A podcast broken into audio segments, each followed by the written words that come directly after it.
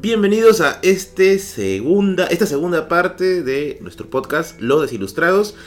Y el tema de ahora es Acerca de. el Cristo Gay de Netflix, esta, esta parodia nueva que han hecho de, de Jesús, en la cual sale un Cristo gay. Y ha generado toda una revuelta por dos razones. A ver, La, prim- la primera es Cristo que gay. Ese ya de por sí es un escándalo. Y la segunda. Yo he tenido mis sospechas siempre, pero continúa. Bueno, sí, sí, sí, también hemos tenido sospecha los dos en realidad. Y la segunda es que fue producida en Brasil. Ah, bueno. Y eso le añade un matiz potenciado. ¿Por qué, Ulises? Esa es otra cosa, ¿no? Esa es otra cosa. Una o sea, cosa, claro, sí. una, una cosa es que aquí tengamos a Vizcarra, otra cosa es que tenemos allá a Bolsonaro. Allá ¿no? Bolsonaro, ¿no? Un, No. un, un Fuji verde, Fuji, Fuji, Fuji amazónico, ¿no? Allá de, de Brasil, de la conservador, selva, ¿no? Eh, para los que no sepan de qué diablos estamos hablando nosotros, es que en Netflix se colgó una especie de mini película llamada La primera tentación de Cristo, en la cual se hace una parodia de Jesús en la cual supuestamente tuvo una vida gay. Y bueno, para empezar el nombre es una parodia en sí misma de una película que sacó Martín Scorsese llamado La última tentación de Cristo. No sé si la has llegado a ver eso esa. es- ya, esa es una película clásica. Ese es un clásico, de los Clásico, clásicos Clásico. cuando se habla de herejías, ¿ya? Eh, bueno, tomaron parece el nombre y le dieron una vuelta y le pusieron la primera tentación de Cristo. Súper imaginativo. Súper imaginativo, Escochese diera hoy, este es uno genio ¿no? de la creatividad, ¿no? En sí, en sí. Y bueno, contra todo lo que uno podría pensar de Netflix como una plataforma de creación libre, de producción libre, quizá por ahí, porque han tenido temas bien polémicos dentro de esta plataforma. eh, aceptó el gobierno de Brasil, ha aceptado censurar esta parodia y parece que ya pronto será retirado de la plataforma. Wow. Y eso es algo que, que preocupa. ¿Por qué, Ulises? Bueno, eh, en principio preocupa por el hecho de cómo impone una creencia, ¿no? O una información que no quiere develar el gobierno, ¿no? Eh, ahora, pero, hermano, la represión de información, no sé de otra cosa, pero de información al menos yo tengo constancia histórica de que no sirve. No, eso más bien es al contrario. Al contrario. Eso genera lo contrario. Yo me acuerdo que, por ejemplo, esta- Inclusive sí, esta, esta película de la tentación de Cristo Eso te iba a decir, también te- quisieron pues este cerrarla, que no se distribuya. Sí. Al final todo el mundo lo sabe. está en internet recontra. Por si acaso, para la gente que, que- que está oyendo este podcast, eh, les recomiendo que, verdad, que vean la, la última tentación de Cristo. Míralo solo, no lo mires en Semana Santa. Que ya me pasó una vez, ya me pasó una vez, ya que. ¿Qué Esta es una ¿Qué anécdota, es una ¿Qué anécdota para, para, Cuenta, para contar a la gente. Ya le conté algunos Ah, patas, no. pero ya para, para que Off escuchen topic, acá. off topic. vamos a hacer otra, otra divagación brava. A ver, a ver. Eh, yo me acuerdo cuando era chivolo, chivolo ya. Yo, bueno, vivo con una familia muy conservadora, mis padres son muy conservadores.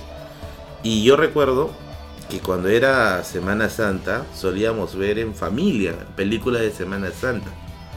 Y entonces, no sé qué, qué habrá pasado por la cabeza. Creo que era América Televisión, ¿ya? Moisés abriendo las aguas. algo más bravo, se ha abierto, así te voy a decir qué cosa. Yo me acuerdo que, que, que estábamos viendo unas películas y entonces sale abajito, a continuación, la última tentación de Cristo. ¿Me estás diciendo que Te la transmitieron estoy la diciendo, la transmitieron por tele. Eh, Y yo tengo una teoría por qué, ¿ah? Ahí, ahí te a, voy a robar, vamos a ver los cimientos del planeta. Yo tenía, ¿cuánto? Cerca de 7 años ahí. Y yo me acuerdo que estábamos sentados todos en la sala. Y entonces la película arranca. Y arranca de una manera fuerte. No sé si te acuerdas cómo empieza la película, Ulises. Con Jesús saliendo de una especie de prostíbulo. Ya, sí, Ya, sí, arranca de una Sí, manera hardcore, así, así como para que te reviste el páncreas de una. Y yo me acuerdo que dije, aguanta, esto no me han dicho en la iglesia. Pero tú habías reconocido que era un prostíbulo eso? Es que eran las escenas eran explícitas, Ulises. Eran explícitas. Porque había mujeres desnudas, había hombres entrando y saliendo y no era necesariamente, no tenías que ser necesariamente un experto en las O sea, artes para pero tú podrías haber pensado, yo me acuerdo, yo pensé, no están como la figura de Jesús es la figura de una persona moralizante, ¿no? Ya, ajá. Yo me acuerdo que la primera vez que lo vi, yo dije, bueno, está en una especie de fiesta bacanal, ¿no? Ya, y, bueno, y- bueno. y ha entrado, no sé, para moralizar. Para ¿no? moralizar. No, Para pero este, este moralizar. pata no salió, no, no ha entrado moralizado. Ha salido moralizado más bien creo, pero no ha o sea, entrado. claro, no ha ahora, que- nosotros lo sabemos ya, pero Claro. digamos, en el momento yo también lo vi, digamos, no tan niño, Ajá. pero en ese, en ese tiempo no le atiné directamente a decir que era Ah, un prostíbulo. ¿no? ¿Sabes por qué le atiné también? Por la reacción de mis padres. Ah, bueno. Fue escandalizadora. Y al toque dijeron, ¿qué? Y apagaron la tele. Y dijeron, no, no, no, esto no, esto no viene, esto no va con la palabra. Entonces yo me, yo me, me quedé así con una especie de, de limbo, pensando, oye, ¿qué he visto? ¿No? ¿Qué he visto? Y después yo supe, o presumiblemente creo, por qué lo dieron en la televisión.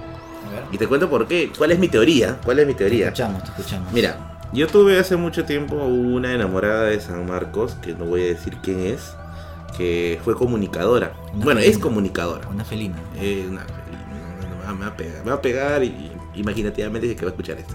Prefiero no. No, no, no, no estoy diciendo eh, este ataque se mate de risa todavía. Bueno, entonces yo me acuerdo que esta, esta persona trabajaba en un canal. Era un canal chico, no era un canal grande, que diga, era un canal chico, ya. Yo me acuerdo que una vez ella me pidió que la acompañe a este canal, a, que tenía que poner la programación que iba a dar en Semana Santa. O sea, no es que en Semana Santa la gente está, está trabajando como un palumpas ahí en el canal, están diciendo, no, ponga este video, ponga este video. No, ponen una serie de DVDs o una serie de archivos de video que la van a ir reproduciendo ya por sistema. El canal se queda solo, el canal se queda abandonado, ya, porque Semana Santa. Piloto automático. Piloto automático, pongo una serie de, de películas y que pasen. Por eso que en películas en Semana Santa tú no ves comerciales prácticamente. Las películas transcurren una después de otra. Entonces, y me dijo, así hacemos esto los días feriados, cuando se transmite, por ejemplo, en Navidad. Película tras película, película tras película. Y lo que yo me imagino es que este pata que le habrán encargado pues en 1997, 1996 poner las películas de Semana Santa, le habrán dicho, oye Cholo, ¿sabes qué? Toma, desde que tiene 10 luquitas, vete al hueco y consígueme todo lo que tenga que ver con Jesús. Y por ahí pues le habrán jugado una broma brava, supongo. Y le han dicho, viejito, ponte esto, pucha, que esta la vas a romper. Puso la última tentación de Cristo y salió. Yo, esa es mi teoría, es que probablemente porque, cómo pudieron haber puesto esa película, porque no creo que sea de otra manera. Es una explicación muy ligera. Digo, ¿no? No Para- tengo otra, no, no tengo para- otra, de sea, verdad. Es que lo han puesto en piloto automático. Para un canal así, década de los 90, me parece raro que no hubiera nadie, ¿no? Observando esta, digamos, que no se Esta herejía, pueda- no se pueda colar estas cositas. ¿no? Claro. Pero bueno, no es la primera vez que se burlan de Jesús. No es la primera vez. Antes de eso, A ver, yo me acuerdo ejemplos. este, esta película genial, excelente, que la vi en Navidad para, para provocar aún más la situación, que se llama eh, La vida de Brian, hecha por los Monty Python, que son un grupo de humoristas ingleses, que hacen una película que es una parodia de la vida de Jesús. Curiosamente Jesús nunca aparece en la película, en su lugar aparece un chico llamado Brian, cosa, un nombre muy raro para, para Palestina del siglo I, ya, pero aparece un chico llamado Brian que nace justamente el mismo día que nace Jesús. Y a lo largo de la película le van pasando cosas extrañas que la gente lo va confundiendo con el Mesías.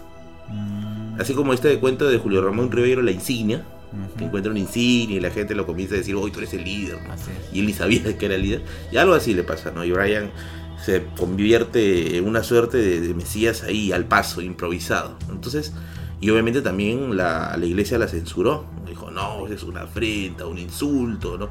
Con la película de Martín Scorsese, esta de la última tentación de Cristo, también llegó a pasar lo mismo. Y bueno, ahora con esta nueva película, la, la primera tentación de Cristo, eh, que ya, ya creo que el Senado brasileño ya ha votado que se tiene que censurar, va a pasar lo mismo. Y es el efecto que tú dices, ¿no? Claro que al final la represión termina por incrementar la curiosidad de las personas ¿no? y terminan buscando más información acerca del tema y terminan, por ejemplo, es van a reproducir esa, lo, van a reproducir. Además, estamos en siglo XXI, puedes ponerte un VPN distinto Ya. y, Eh, y- y con eso puedes este, ver cosas de otro país sin para, ningún problema. para la gente que está metida, o perdón, no está tan, tan inmersa en el mundo digital, ¿qué es un VPN, Carlos? Mira, yo tampoco sé qué es un VPN, ¿ya? Ya, sabes Solo- el uso, pero sabes Solo el uso. sé que es una herramienta que utilizas para poder, digamos, saltar las barreras que te ponen por tu locación.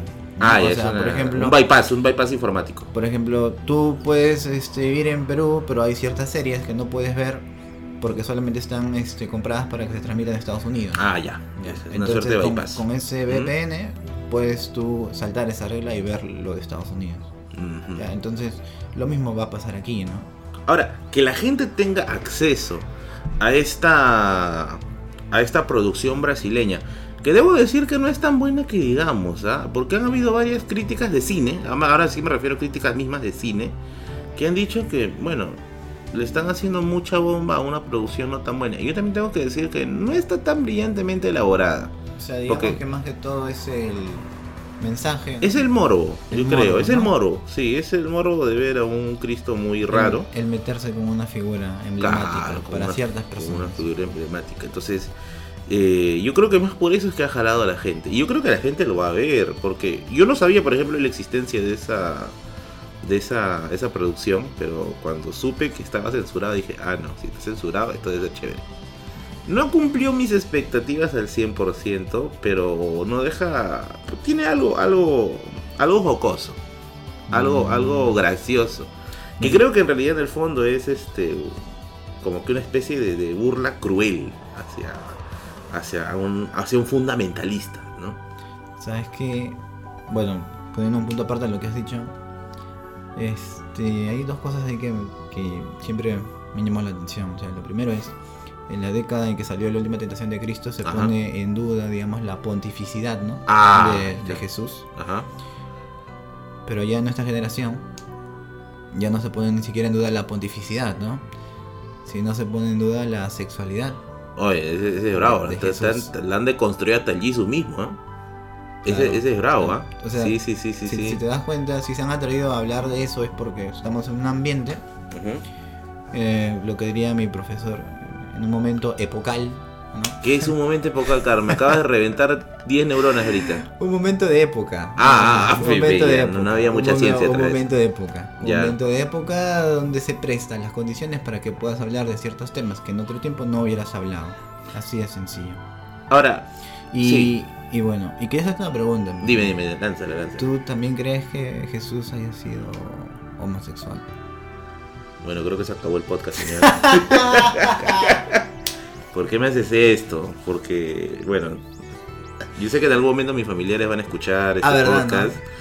Y ellos son, son eh, mira, te cuento que ellos son de una rama muy conservadora del protestantismo, que es el adventismo. Para la gente que está escuchando esto, los adventistas son judíos, o sea, tienen costumbres judías del Antiguo Testamento. ¿ah? Cerradísimos, ya. ultras, ya, cerradísimos. Tienen costumbres del Antiguo Testamento, pero obedeciendo las indicaciones del Nuevo Testamento. Es- O sea, son judíos que creen en Cristo, mejor dicho. Ya. Ya, o sea, sus, con decirte normal que sus leyes se basan en el Antiguo Testamento ya te dije bastante. Pero sí. bueno, como ya me llamo Merlín, tengo un nombre esotérico y probablemente me van a quemar por brujo algún día. Yo creo que sí ha habido por ahí ciertas cosas. Es que, es que son varias, varias circunstancias. Ya, mira, acá no nos vamos a poner tampoco en modo, modo código da Vinci, ya, pero una persona como, como Jesús, que es un personaje histórico, Y en esa no- época. y en esa época, o sea, yo no soy de los que creen que no existió. Yo sí creo que existió.